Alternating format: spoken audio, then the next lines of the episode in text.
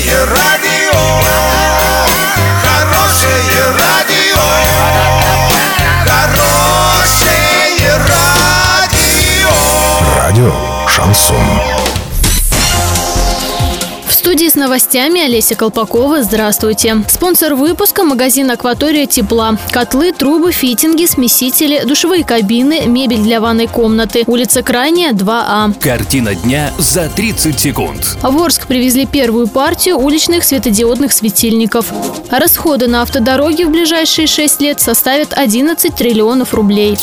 Подробнее обо всем. Подробнее обо всем. В Орск привезли первую партию уличных светильников в рамках большого энергетического контракта, заключенного в прошлом году. Напомним, договор заключен на замену более 10 тысяч светильников и системы городского уличного освещения на светодиодные лампы. Их использование позволит муниципалитету экономить более 5 миллионов киловатт-часов в год. Срок исполнения контракта составляет 3 года, а его стоимость 181 миллион рублей.